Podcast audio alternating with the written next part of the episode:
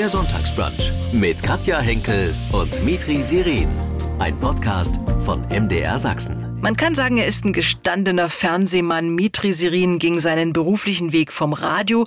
Er war bei MDR Jump, zum RBB und schließlich zum ZDF. Er moderierte dort lange das Morgenmagazin und ist jetzt der Mann für die aktuellen Neuigkeiten um 19 Uhr in Heute.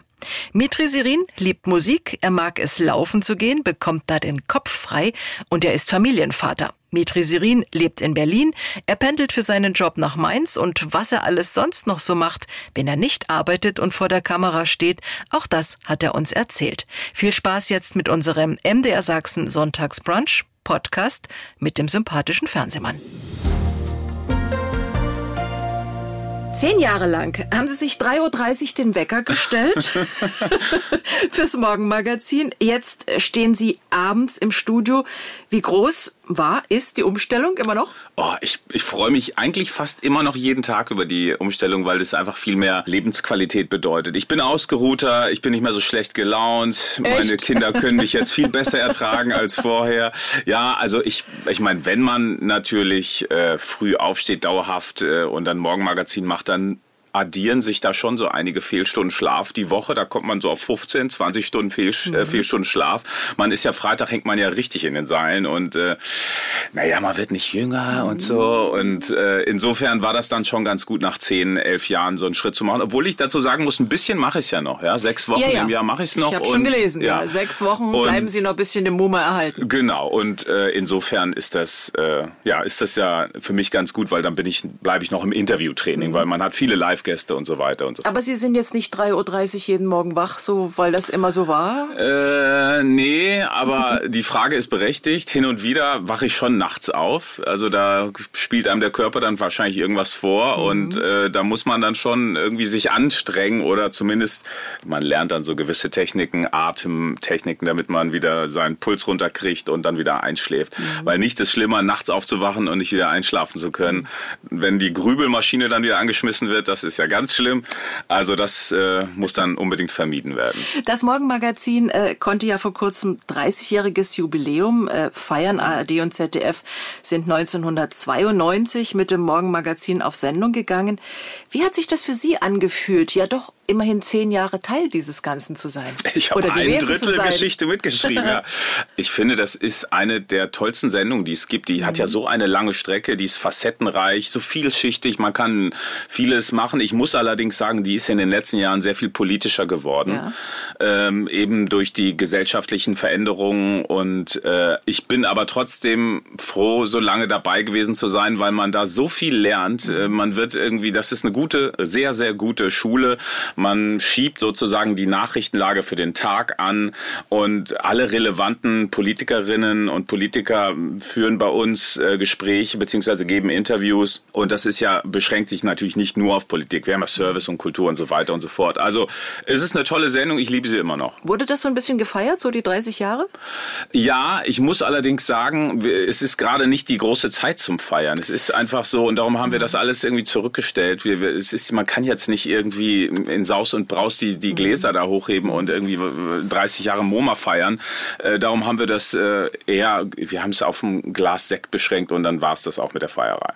Immerhin. Immerhin. Sie sind nun Nachrichtenmoderator für die 19 Uhr Nachrichten. Wie läuft so ein Tag ab, wenn Sie wissen, heute 19 Uhr geht's los?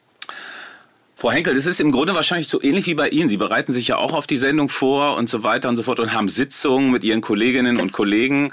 Und diese Sitzung, man fragt sich dann immer, muss das alles sein? Also mhm. ich zumindest immer. Und dann am Ende einer Sendung denke ich, ja, es musste sein, es natürlich. Musste sein. Mhm. Ja, man hat Planer, die beschäftigen sich mit aktuellen Terminen und äh, die finden dann Einzug in die Sendung. Und man muss immer natürlich äh, diskutieren, was ist wichtig und was ist nicht wichtig. Was ist eigentlich relevant? Was mhm. wollen wohl die Zuschauerinnen und Zuschauer. Ja. Und äh, ganz oft entspinnt sich daraus eine richtig anstrengende Diskussion, weil jeder ein anderes Gefühl hat, eine andere Sicht auf die Dinge, die gerade passieren und die die Leute umtreiben. Krawatten können Sie inzwischen binden für die heute Sendung. Ich spiele natürlich auf die Fernsehanfänge an, ne? Oh Gott, ja, das war wirklich schlimm. Ich äh, kann das vielleicht noch mal erzählen. Meine aller allererste Nachrichtensendung habe ich moderiert äh, beim RBB äh, in Berlin. Mhm. Ich habe mir darüber gar keine Gedanken gemacht. Ich hatte natürlich irgendwie mir so einen Anzug, irgendwie einen rausgesucht. Ich sah aus wie so ein Konfirmand, glaube ich. Und äh, dass man eine Krawatte binden muss, ich weiß nicht, meine Mutter hat mir die allererste Krawatte gebunden. Da ah. war, also nicht an dem Tag, aber irgendwann mal, als ich für irgendeine Festivität äh, einen Anzug tragen musste. Ich stand dann da und die Sendung, weiß nicht, 30, 40 Minuten noch. Ich war schon in der Maske. Dann fiel mir ein, die haben mich, die haben sich schon gewundert, dass ich nicht schon mit dem Binder quasi in die Maske kam. Habe ich alles viel später gelernt. Muss man natürlich machen, sonst versaut man sich das Hemd und so weiter. Jedenfalls vor der Sendung äh, habe ich dann versucht, die Krawatte zu binden, konnte es nicht und habe dann gefragt, ein paar Kollegen und keiner wollte oder konnte mir die Krawatte binden. Und da dachte ich, oh, jetzt bin ich angekommen in der rauen, harten Medienwelt.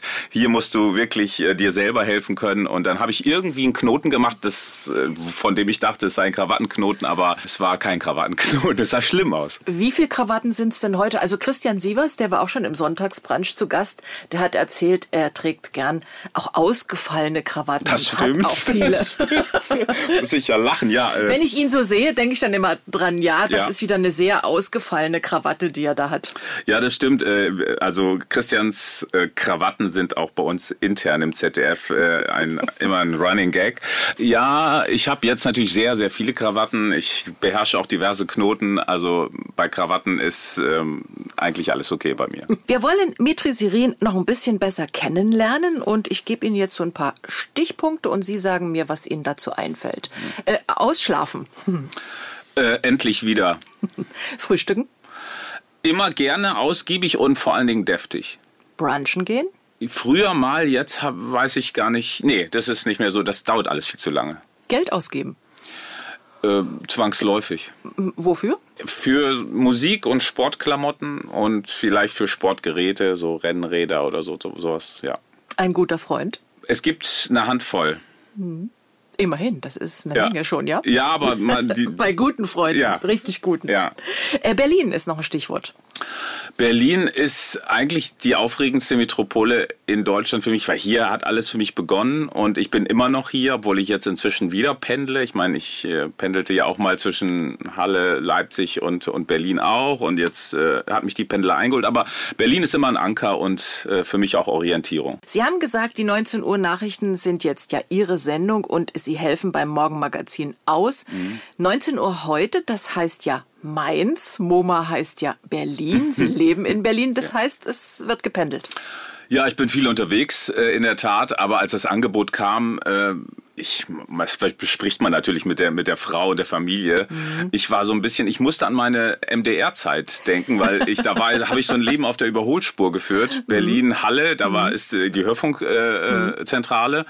Und ähm, da war ich teilweise jeden Tag auf der Autobahn und ich weiß noch, wie es sich angefühlt hat. Also da war ich so rastlos, mal 170 Kilometer. Heute kann man die Strecke in unter, glaube ich, einer Stunde fahren mit dem Zug. Von, mhm. Wenn man irgendwie Berlin-Südkreuz einsteigt, ist man ruckzuck da. Ja. Das hätte es damals mal geben sollen, dann wäre das alles kein Problem gewesen. Äh, und darum war ich eher so ein bisschen zurückhaltend, aber meine Frau hat gesagt, das kannst du nicht ablehnen. Und dann haben wir uns äh, dafür entschieden. So bin ich jetzt ungefähr zehn, elf Tage im Monat nicht zu Hause. Mhm. Und Sie bleiben dann in Mainz. Wenn Sie jetzt eine Woche heute ja. haben, bleibt ja, ja. man dann da. Das genau. wäre schon ein bisschen sehr stressig. Nee, Mainz, nee. Berlin. Ne? Das, ist, das, das kann man nicht machen. Sie sind Dreifach-Papa. Was haben die Kinder gesagt? Naja gut, also die, die sind jetzt nicht mehr so klein. Mhm. In, also eigentlich gar nichts, ehrlich gesagt. Die, für die ist das relativ normal, dass ich irgendwie viel unterwegs bin. Oder weil im Grunde muss ich sagen, der Job beim ZDF Morgenmagazin ist im Grunde auch so wie Pendeln. So Pendeln durch die Zeit, weil man, mhm. da sieht man sich ja auch mhm. nicht mhm. äh, immer und man hat unterschiedliche Rhythmen. Insofern war das eigentlich oder ist es noch kein großes Thema, weil mhm. so lange mache ich das ja jetzt auch noch nicht. Ja, ja. Wir stellen uns so einen Sonntag bei Ihnen zu Hause vor. Mhm. Was, was also, geht da so los? Ja, am Wochenende, also das war früher nicht so, aber inzwischen, weil ich eben viel weg bin oder ähm, wir zu unterschiedlichen Zeiten unterschiedliche Dinge machen, legen wir oder lege ich großen Wert darauf, dass wir zusammen frühstücken und dass wir zum, also am Sonntag ja. zusammen frühstücken und abends auch zusammen essen. Also das ist, äh, habe ich quasi als Regel eingeführt. Da bin ich auch unerbittlich, weil sonst äh, zerfleddert's und mhm. das will ich nicht. Und so den Sonntag über, was machen Sie da so gerne mal zusammen? Äh, ja, wir haben so eine ähm, wir haben also eher samstags, ehrlich gesagt. Wir haben irgendwann so einen Wandertag bei uns eingeführt. Also irgendwann kam das. Ich weiß gar nicht warum, aber ich bin halt gerne in der Natur mhm. und äh, am liebsten auch da, wo nicht so viele Leute unterwegs sind. Mhm. Und samstags hat sich herausgestellt, ist der ideale Wandertag, das, äh, weil die meisten Leute waschen ihre Autos oder gehen einkaufen oder machen sonst irgendwas am Samstag. Und da sind alle schönen Naturparadiese in äh, Brandenburg, in Sachsen, in Sachsen-Anhalt leergefegt. Da ist niemand unterwegs und da kann man sozusagen alle möglichen Regionen für sich entdecken. Das ist toll. Wann wussten Sie eigentlich, ich mache was, wie man heute so schön sagt, mit Medien? Mm, wie viele junge Leute, die die Hochschulreife dann erlangen, Abitur machen, aber noch nicht wissen, was sie eigentlich wollen. So ging es mir ja auch. Ich hatte mhm. überhaupt keine Ahnung, was ich wollte. Nichts. Und ich hatte damals eine Freundin, die hat Reiseverkehrskauffrau gelernt und die war ständig unterwegs. Also das heißt Inforeisen. Die müssen dann sozusagen das testen, was die dann den Kunden verkaufen. Die war nur unterwegs, alle möglichen Reiseziele. Und mhm. dachte ich, uh, das ist was für mich.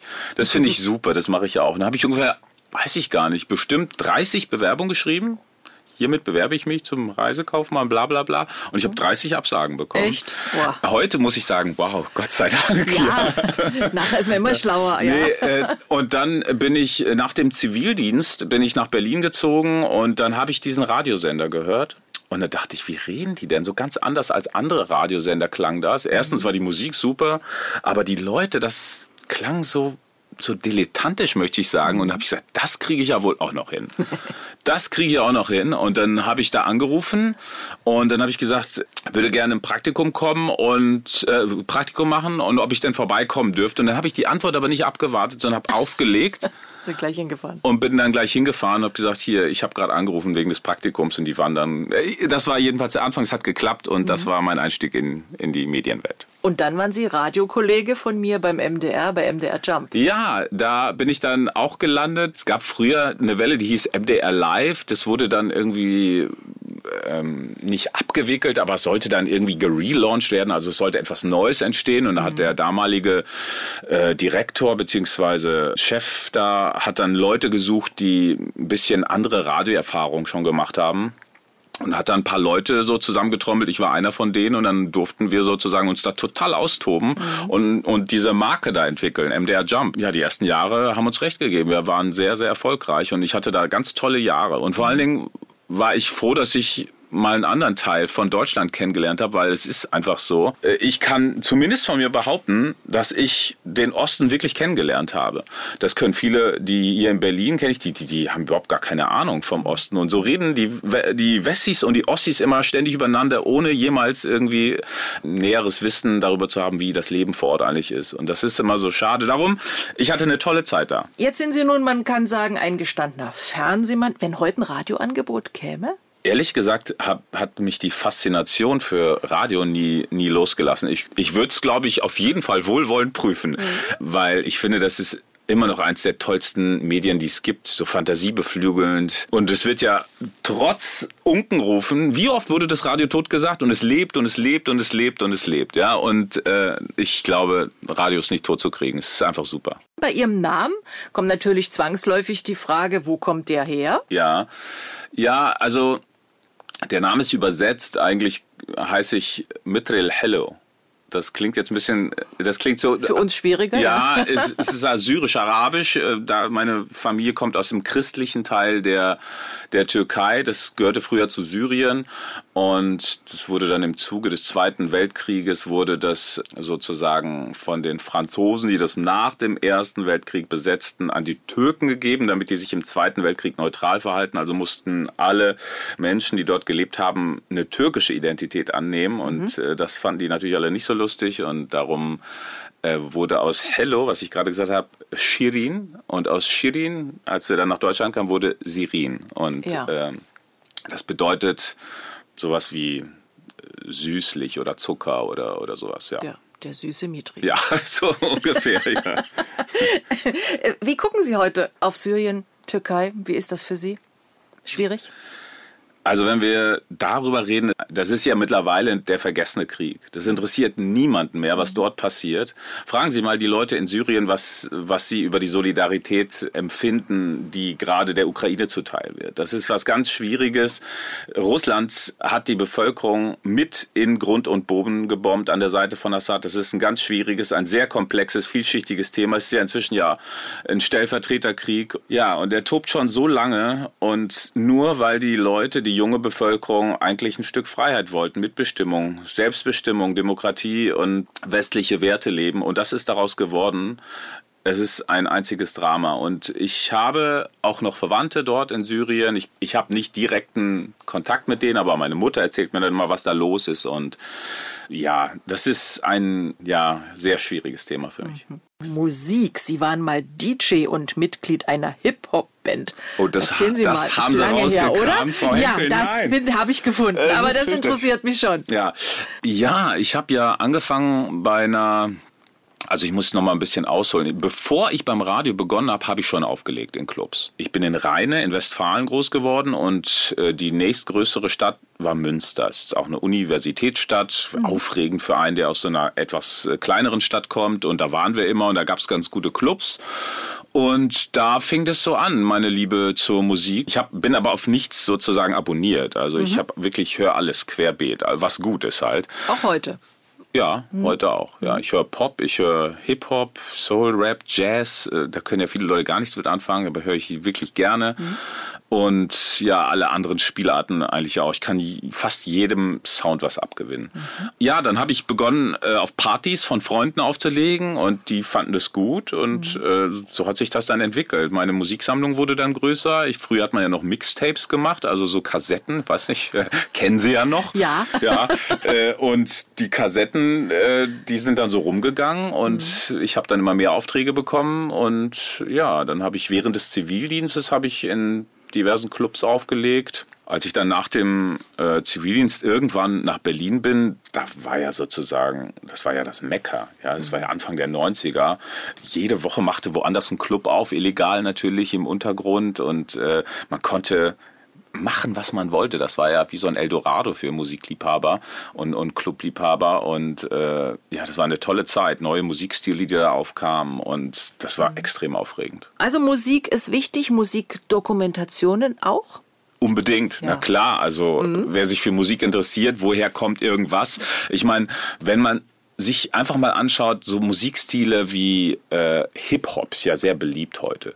Woher kommt das eigentlich? Da muss man zurückgehen zum Blues. Mhm. Ja, wie ist der Blues entstanden und so und Soul? Das kommt alles, das ist alles eine, eine große Musikreise, eine große Entwicklung, die ihren Ursprung hat, auch im Jazz. Das muss man einfach so, so sehen und, und wissen. Und wenn man das weiß, dann eröffnen sich einem nochmal ganz äh, neue Horizonte und äh, dafür sind auch Musikdokumentationen da und derer gibt es sehr viele. Wir haben Sommer und äh, das ist dieses Gefühl auch endlich wieder der Konzerte, die es gibt. Mhm. Es werden ganz viele nachgeholt. Haben Sie irgendwas diesen Sommer besucht? Ich habe das Gefühl, ich bin ständig auf Konzerten. Okay. Äh, also das letzte große Konzert, das ich gesehen habe, war Coldplay im Olympiastadion. Ich bin jetzt nicht der Monster Coldplay-Fan, aber was die für eine Lichtshow da, also ich war total, also ich habe wirklich schon viel gesehen. Ich, dann war ich da äh, als, ich weiß nicht, einer von 70.000 oder wie viel da an dem Abend da waren. Und bei Coldplay, das kann man sich auch im Internet mal anschauen, kann ich wirklich allen Hörerinnen und Hörern mal empfehlen. Die haben so eine Technik entwickelt, da kriegt jeder Besucher so ein, so ein Armband, das leuchtet in verschiedenen Farben mhm. und das steuern die dann aus der Regie. Das ah. heißt, zu jedem Song blinkte das Stadion in allen Farben äh, nach einer bestimmten Choreografie mhm. und es war so atemberaubend, habe ich noch nie gesehen. Eins meiner besten Konzerte, muss ich sagen. Es war mhm. toll. Wir sehen Sie jetzt in den 19 Uhr heute Nachrichten. Das hat zuvor Ihr Kollege Christian Sievers gemacht. Ist das so der normale Lauf der Zeit, dass ähm, man dann so weiterrutscht, dass Sie jetzt dann von der Heute-Sendung vielleicht dann irgendwann zum Heute-Journal kommen? Herr Sievers hat Herrn Kleber beerbt und wie ist das so das Normale? Äh, Könnten Sie sich vorstellen, vorstellen, dass es dann für Sie irgendwann mal so weitergeht? Darüber mache ich mir jetzt ehrlich gesagt keine Gedanken, obwohl ich sagen muss, ich habe schon inzwischen sechs, sieben Mal das Heute-Journal moderiert. Äh, das ist dann so, ne? wenn der, wenn Marietta war irgendwie erkrankt und Christian war im Urlaub dann und, und mhm. äh, äh, Bettina Schausten, die Nummer drei war, auch irgendwie konnte nicht, keine Ahnung. Und wer, wer macht's dann? Wer, wer kann's machen? Mhm. Äh, ja, und dann klingelte das Telefon. Ich war gerade auf dem Rückweg, wollte nach einer Heute-Schicht äh, nach Hause, nach Berlin und dann äh, rief irgendwie das Journal an und meinte, Mitri, kannst du noch ein bisschen bleiben? Ja, das ist dann wahrscheinlich so. Vermutlich. Aber da haben Sie doch Juhu gesagt, oder? Weil dann kann man doch wieder Politiker interviewen, was sie so gerne im Morgenmagazin machen und in der heute 19 Uhr gar nicht so können. Genau, ja, da habe ich mich gefreut. Allerdings hatte ich so eine Strecke, wo es kein Interview gab. Aber was nicht ist, kann noch werden. Mhm. Es ist schon so, dass das vermutlich, äh, das liegt einfach in der Natur der Sache. Also wenn man die 19 Uhr macht, dann empfiehlt man sich automatisch, glaube ich, auch für die für fürs heute Journal. Also ich ähm, denke erstmal bin ich bin ja noch ganz neu in der 19 Uhr. Äh, das ähm, wird auch erstmal so sein, dass ich mich da noch weiter zurechtfinde, weil es ist schon ein großer Unterschied, die 19 Uhr zu moderieren oder so eine, so eine freie Strecke wie das Morgenmagazin, wo man irgendwie wie so ein Fisch im Wasser schwimmt und in der 19 Uhr heute ist alles getaktet, ist alles getimt, jedes Wort, um jedes Wort wird gerungen, das, das man da formuliert. Ist es missverständlich oder nicht? Ist es äh, korrekt? Beschreibt es genau das, was wir eigentlich rüberbringen müssen? Ist es nicht zu wertend und so weiter und so fort? äh, und äh, beim ZDF Morgenmagazin spricht man freier. Da hat man ja nicht großartig alles vorformuliert, sondern die mhm. frei, da, da muss man auch frei moderieren können. Mhm. Man kann schon sagen, Sie sind ein bisschen Mädchen für alles, also Mann für alles. Mittagsmagazin haben Sie auch schon gemacht. Also breit aufgestellt zu sein, ist ja aber gut. Ja, ich glaube, die Zeit beim Radio ist und war die allerbeste mhm. Schule, weil ja. wo lernt man sonst sprechen, reden, wo kann man sich sonst in die Situation versetzen, mit Stimme möglicherweise Havarien zu kaschieren. Mhm. Also wenn irgendwie was passiert, was unvorhergesehen ist und die große Hektik bricht aus, was hat man dann? Dann hat man die Stimme als Instrument und wenn die geschult ist, die Stimme, und man will jetzt nicht den Eindruck vermitteln, oh Gott, ist hier die, hier brennt die Hütte, totale Nervosität, wir wissen überhaupt nicht, wie es weitergeht.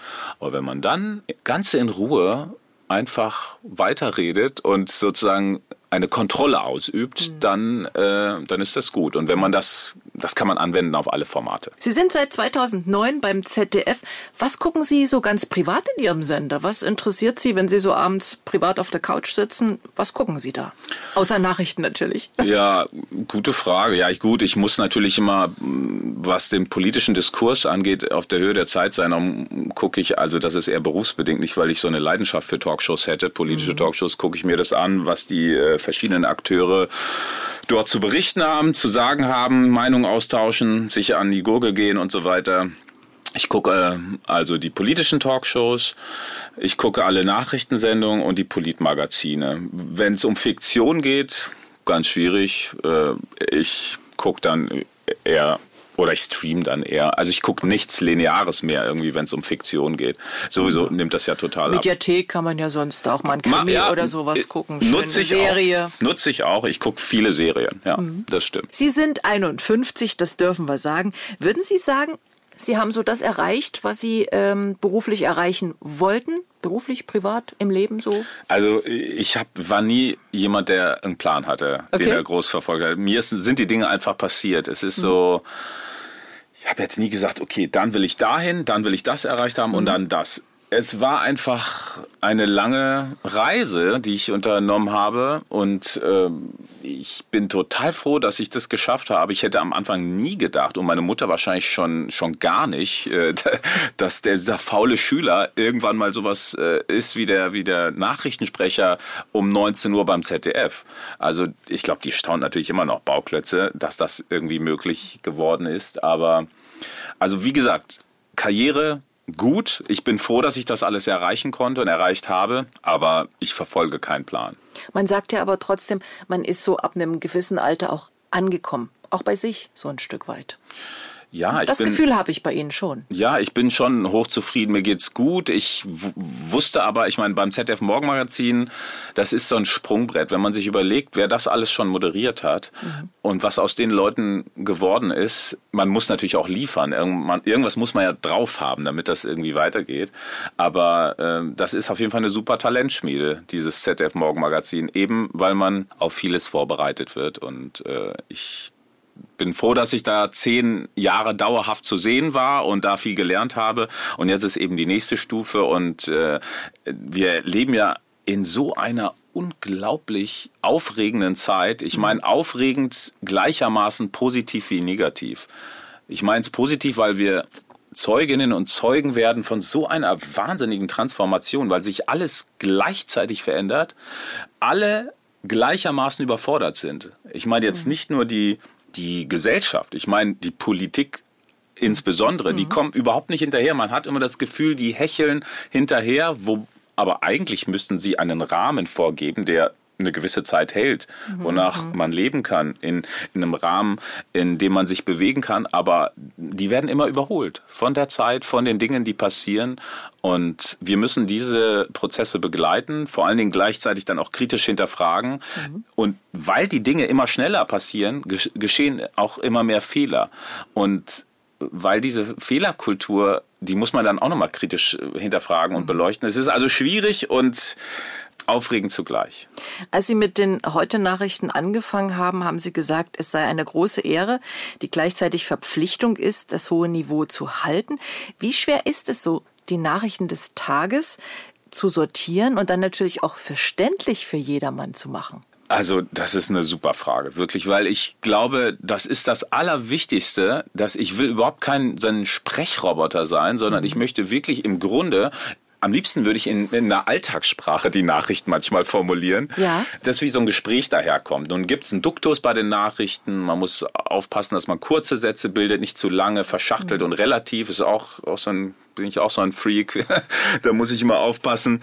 Und ich äh, versuche daran immer zu denken, dass das einfach ist, dass es verständlich ist und vor allen Dingen auch die Satzmelodie stimmt und äh, dass man das gut intoniert. Und ja, wie gesagt, ich bin ja noch neu im Business, zumindest in der 19 Uhr und äh, ich hoffe, es kommt halbwegs an. Es sind ja derzeit viele schlechte Nachrichten. Eigentlich nur, oder? Oder nur. Ja, wie, wie gehen Sie damit um? Wie kommen Sie damit zurecht? Ja, ich habe jetzt extra ein paar Sekunden gewartet, weil das so eine mhm. schwierige Frage ist, weil ich frage mich das häufig auch selber, weil diese schlechten Nachrichten oder diese Prozesse zu begleiten und dann neutral aufzubereiten, das macht ja auch was mit einem. Mhm. Natürlich nimmt man das mit nach Hause und mhm. denkt darüber nach, was da eigentlich passiert. Mhm. Also ich habe am 24. Februar, da hatte ich eine Morgenmagazin-Woche. Ich hatte mich ja vorbereitet auf ein Interview mit, mit dem Finanzminister. Es ging irgendwie um wie viel Geld man für die Energiewende dann wirklich ausgeben will, hatte, was weiß ich, Pro und Kontras aufgeschrieben für den Lindner. Und dann kam diese nachts diese Tickermeldung und ich wusste, als ich auf mein Handy geguckt habe, das wird keine normale Sendung, es wird eine ganz andere Sendung. Und es ist genauso gekommen. Es war alles anders. Wir haben alles rausgeschmissen aus dem Programm.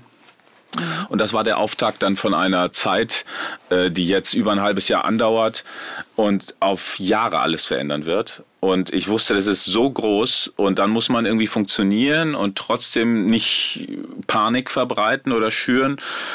Diese Sendung werde ich nie vergessen und in dem Geiste passieren viele Krisen ja gleichzeitig. Es gibt ja noch vieles, was unerledigt ist. Man hat diese ganzen Naturkatastrophen, diesen Klimawandel, den man, dann diese ganzen vergessenen Kriege, dann hat man noch zwischendurch Tragödien, die passieren und so weiter und so fort. Und das alles muss abgebildet werden. Und dann hat man auch immer noch natürlich mit viel Kritik äh, auch zu tun. Das heißt, man bringt das alles und dann kriegt man ja trotzdem Gegenwind. Das haben sie nicht und das ist und überhaupt, das ist äh, äh, also es ist schon ein tougher Job. Also das muss ich schon sagen. Äh, ich, äh, wer denkt, dass das ganz einfach ist, äh, der hat sich geschnitten. Das ist es nicht. Wie angespannt sind Sie so kurz vorher, so fünf Minuten vorher? Wie ist das?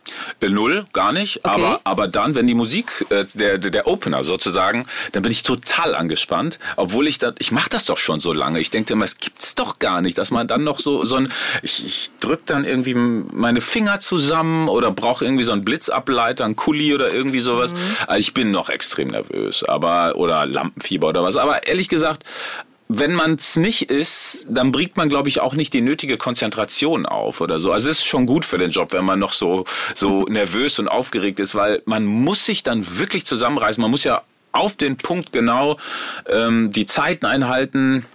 Manchmal passiert es mir so, weil ich im Duktus bin. Es gibt so bei uns beim Fernsehen gibt es diesen Teleprompter. Viele Leute denken, ja, weil die sich die Texte nicht merken können oder irgendwie sowas. Mhm. Dieser Teleprompter ist im Grunde dafür da, damit die Zeiten genau eingehalten werden. Jeder hat einen unterschiedlichen Sprechfaktor.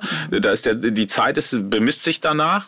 Und so werden die Nachrichten getan. Wir dürfen nicht länger als, keine Ahnung, 19 Minuten 30 oder so. Wie lange ist so eine Heute-Sendung? Das ist immer unterschiedlich. Manchmal ist sie 18 Minuten, manchmal 20 Minuten. Mhm. Und das muss alles genau getaktet sein, sonst kriegt man richtig Stress mit, der, mit dem Programmablauf und der Programmdirektion, äh, wenn man überzieht. Und das ist für mich auch der größte Stress. Ich habe so einen Knopf im Ohr, bin ich immer mit meinem CVD, also dem Chef vom Dienst verbunden und der sagt dann immer, wir hängen, wir hängen, wir hängen 20 Sekunden, schneller und so weiter. Und das stresst mich immer total, weil das, kenn, das kannte ich noch nicht so aus dem Morgenmagazin, weil da kann man mit Zeit ein bisschen komfortabler umgehen. Hm. Man sagt über sie charismatisch, weltoffen, fröhlich, fast immer gut gelaunt, bodenständig, seriös. Passt alles?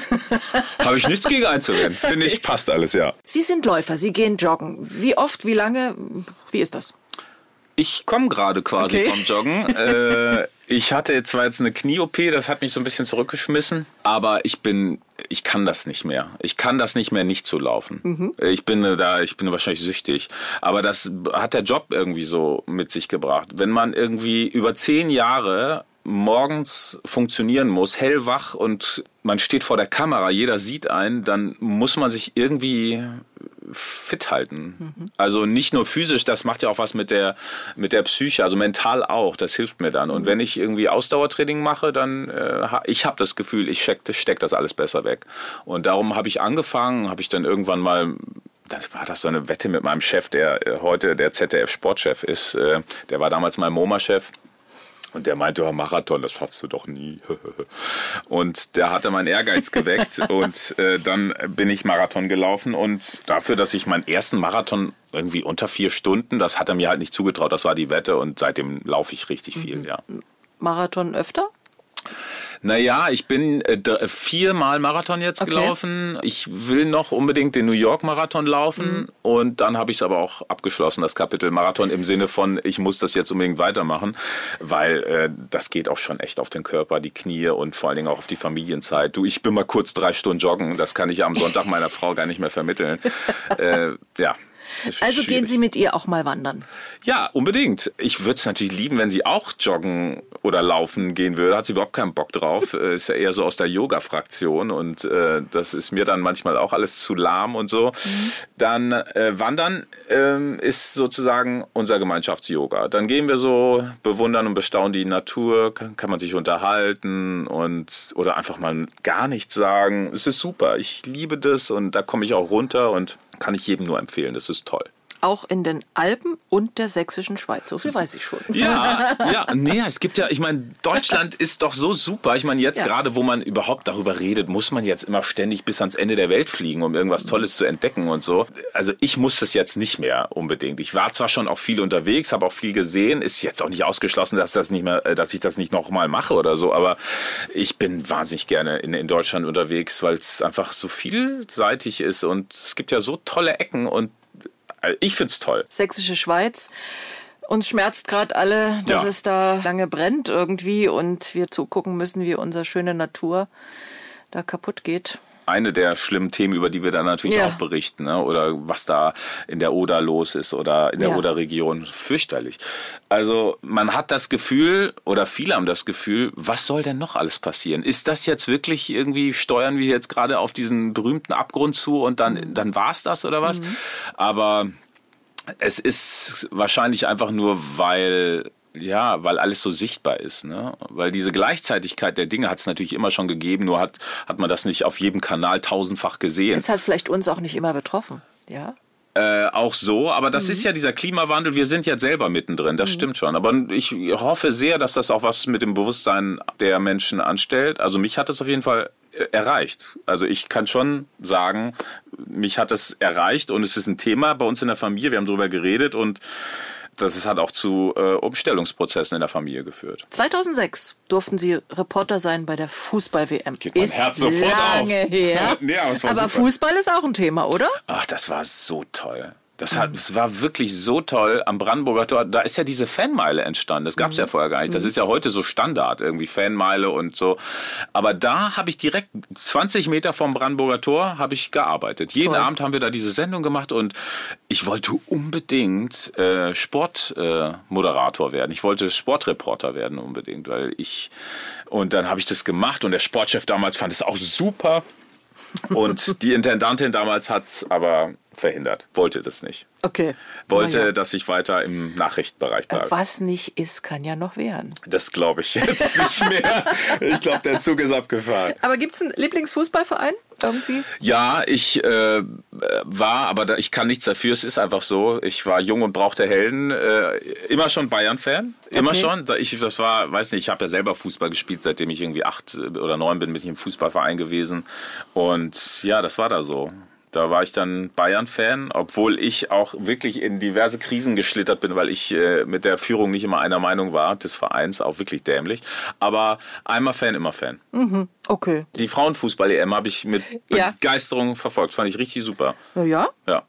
Schade, es hat nicht ganz gereicht. Ja, aber, aber der Herzen. Vize-Europameister. Siegerin, genau. Ja, ja genau. Absolut. Unsere Männer haben eine WM vor der Brust dieses Jahr. Im Advent wird die WM in Katar gespielt. Vierter Advent ist Endspiel. Äh, es ist natürlich völlig, völlig absurd, dass diese Weltmeisterschaft dort stattfindet.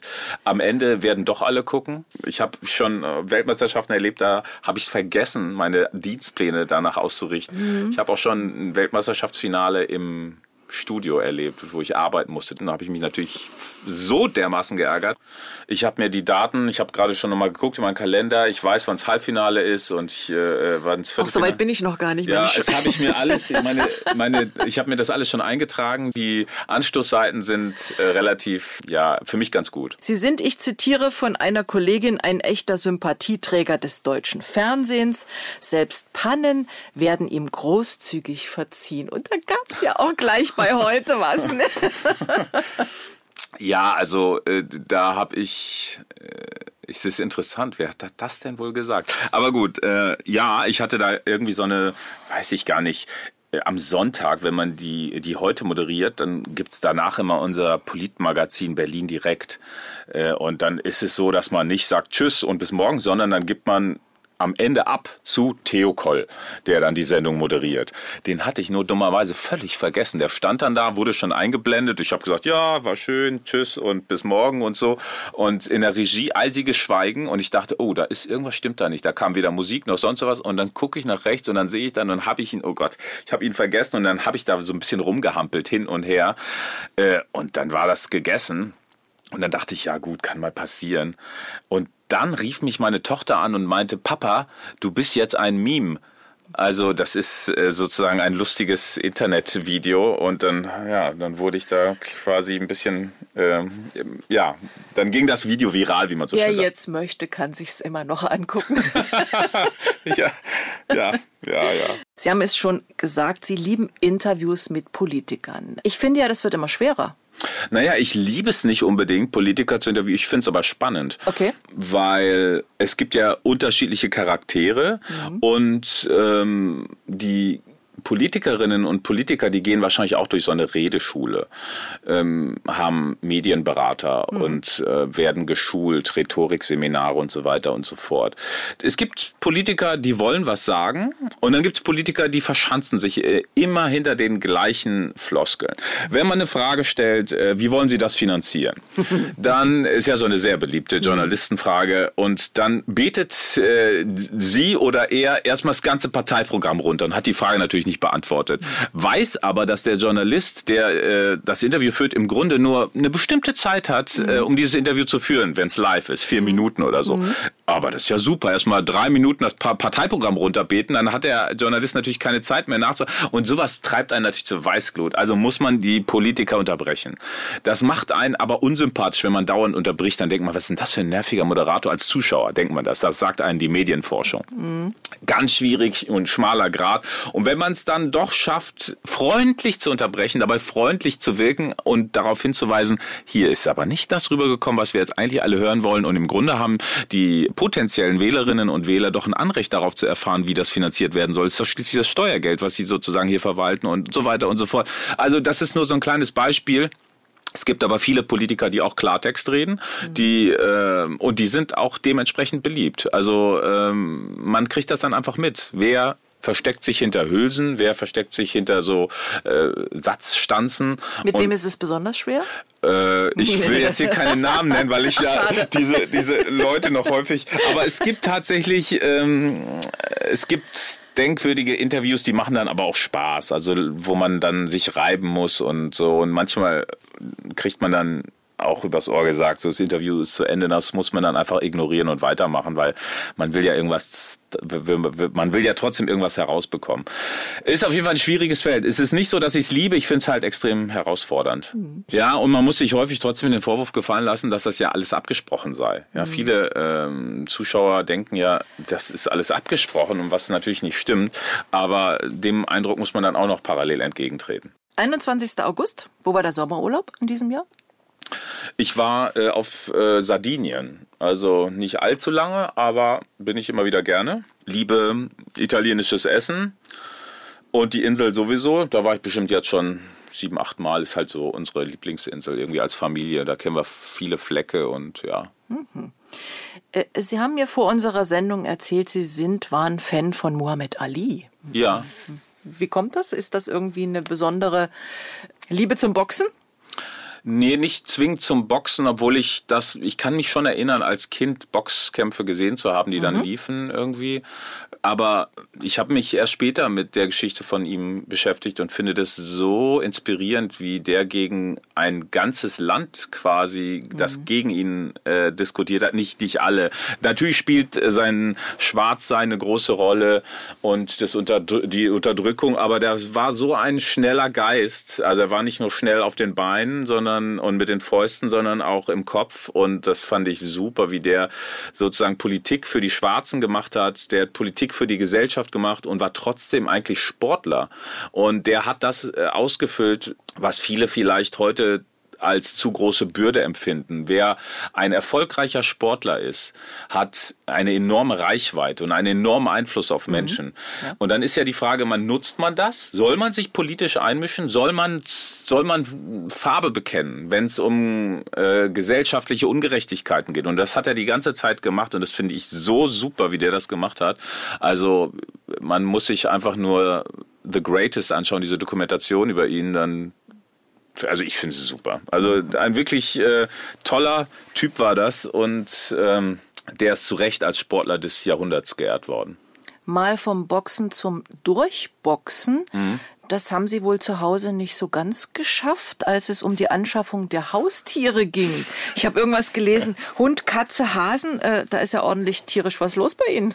Ich, ich habe, als ich so 10, 11 war und dann war der Freund von meiner Mutter auf einmal da zu Hause, der brachte dann so einen Hund mit quasi in, in, in, in die Beziehung und es war so ein Golden Retriever, so ein relativ mhm. großer Hund. Fanden wir natürlich total süß, aber äh, weiß ich nicht, ein Jahr später, als es dann hieß so, einer muss jetzt nochmal mit dem Gassi gehen oder so. Also die Liebe war sehr schnell, ähm, also nicht erloschen, aber zumindest erkaltet, äh, weil meine Schwester und ich hatten echt dann irgendwann keinen Bock mehr, da abends noch mit dem Hund eine Runde zu drehen. Und das habe ich alles kommen sehen. Ich wusste, dass das so ist. Man muss sich um Tiere halt kümmern. Ich finde, das, das geht halt nicht. Und äh, drei Kinder, äh, Gassi. Und es ist genauso, wie ich gesagt habe. Es ist genauso gekommen. Am Keiner Ende ist nö, jetzt oh, oh, ist zu kalt. Oh, ist, oh, nee, ich bin so müde und, und so weiter und so fort. Und wenn ich nicht so viel joggen würde, dann hätte der Hund eigentlich gar keinen Auslauf. So ungefähr muss man sich das vorstellen. Also es ist, bleibt dann doch alles an den Eltern kleben mit mhm. den Tieren. Und mit den Hasen ist es genau das Gleiche. Die einzige, und die finde ich auch ganz cool, die Katze kommt selber klar, die ist immer draußen und was weiß ich, um die muss man sich nicht groß kümmern. Aber Haustiere, mhm. das, äh, da muss man immer wissen, das ist eine Verpflichtung und nicht nur ein kurzes Streicheln auf Zeit. Ihre Familie sagt über Sie, Sie seien der Neinsager und der Stinkstiefel der Familie. Kann, ich mir eigentlich nicht vorstellen. Naja, also wenn man. naja. Das ist ja der, das ist ja sozusagen die einzige Schutzzone, wo man sich dann auch mal äh, miesepetrig äh, geben kann und so nach einer anstrengenden Arbeitswoche. Oder mhm. das bezieht sich im Grunde auf meine unausgeschlafenen äh, Zeiten und äh, derer gab es ja viele. Ich meine, auch noch so einer MoMA-Woche. Alles jetzt anders. Und so weiter. Ist jetzt bin ich natürlich äh, Mr. Sunshine zu Hause, ist doch klar. Sie engagieren sich für Kinderrechte und Kinderbildung. Warum ist Ihnen das so wichtig? Was machen Sie da konkret? Ja, ich meine, erstens, wir leben so privilegiert hier und unsere Kinder, wenn man das ins Verhältnis setzt zu Kindern, die in Asien groß werden in, oder in großen in Nordostasien oder äh, dann dann kriegt man irgendwie ein anderes Bild davon. Ich habe eigentlich immer schon gedacht, na klar, das ist unsere Zukunft, wir müssen uns um Kinder kümmern und das ist jetzt, ich finde das völlig normal, dass man sich für Kinder einsetzt. Was denn sonst? Natürlich.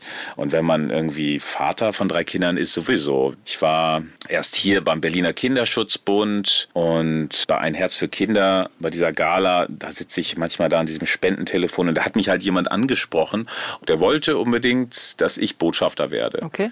Und mich haben schon irgendwie, als ich da beim ZDF war, wirklich sehr viele Hilfsorganisationen angeschrieben und angefragt, wollen sie nicht nicht Botschafter werden. Und ich fand das immer so, dass man muss schon irgendwie was spüren oder was empfinden dafür. Und so bei Kindern habe ich sofort eine Connection. Also das ist halt eine, da habe ich dann eine Verbindung. Und dann hat er mir die Projekte vorgestellt und Child Aid Network, so heißt die Organisation, für die ich jetzt heute Botschafter bin, die wahnsinnige Arbeit leisten in großen Teilen von Indien. So Assam, Nordostindien ist das, aber auch in Bangladesch oder in Myanmar. Und da habe ich so ein Projektgebiet bereist und habe gesehen, was mit dem Geld passiert das ist Wahnsinn. Vergleichsweise, wie viel äh, Geld mit wenig Geld man Gro Großes bewirken kann. Mhm. Und da bin ich dann da drei Wochen da durch die Provinzen gereist und habe so Schulen besucht, die wir da aufgezogen haben und Lehrer. Ich habe Kinder gesehen, die auf Müllkippen leben mit ganzen Familien und dann kriegt man schon ein anderes Gefühl. Wir leben hier im privilegierten Westen in Europa. Wir haben auch unsere Krisen, keine Frage. Und die Frage kommt auch oft, wieso engagieren Sie sich nicht für Kinder hier? Mache ich ja. Aber ich mache es eben auch woanders. Und darum, ich finde, das ist eine Selbstverständlichkeit. Lieber Mitri Sirin, die drei Stunden sind leider schon wieder fast vorbei. Ich habe es kaum sag, gemerkt. Ich sage Tschüss und wünsche Ihnen weiterhin ganz viel Erfolg in Ihrer Arbeit. Welche gute Nachricht würden Sie gern verkünden wollen? 19 Uhr und heute? Ja, ich würde exklusiv gerne vermelden um 19 Uhr, dass der Krieg aufhört und dass es eine Friedensvereinbarung gibt und sich beide und alle Seiten daran halten. Das würde ich natürlich gerne. Ich bedanke mich für den Besuch hier dass da, oder für die Einladung. Vielen Dank äh, und wünsche natürlich allen Hörerinnen und Hörern einen tollen, tollen Sonntag und alles Gute. Der Sonntagsbrunch, ein Podcast von MDR Sachsen.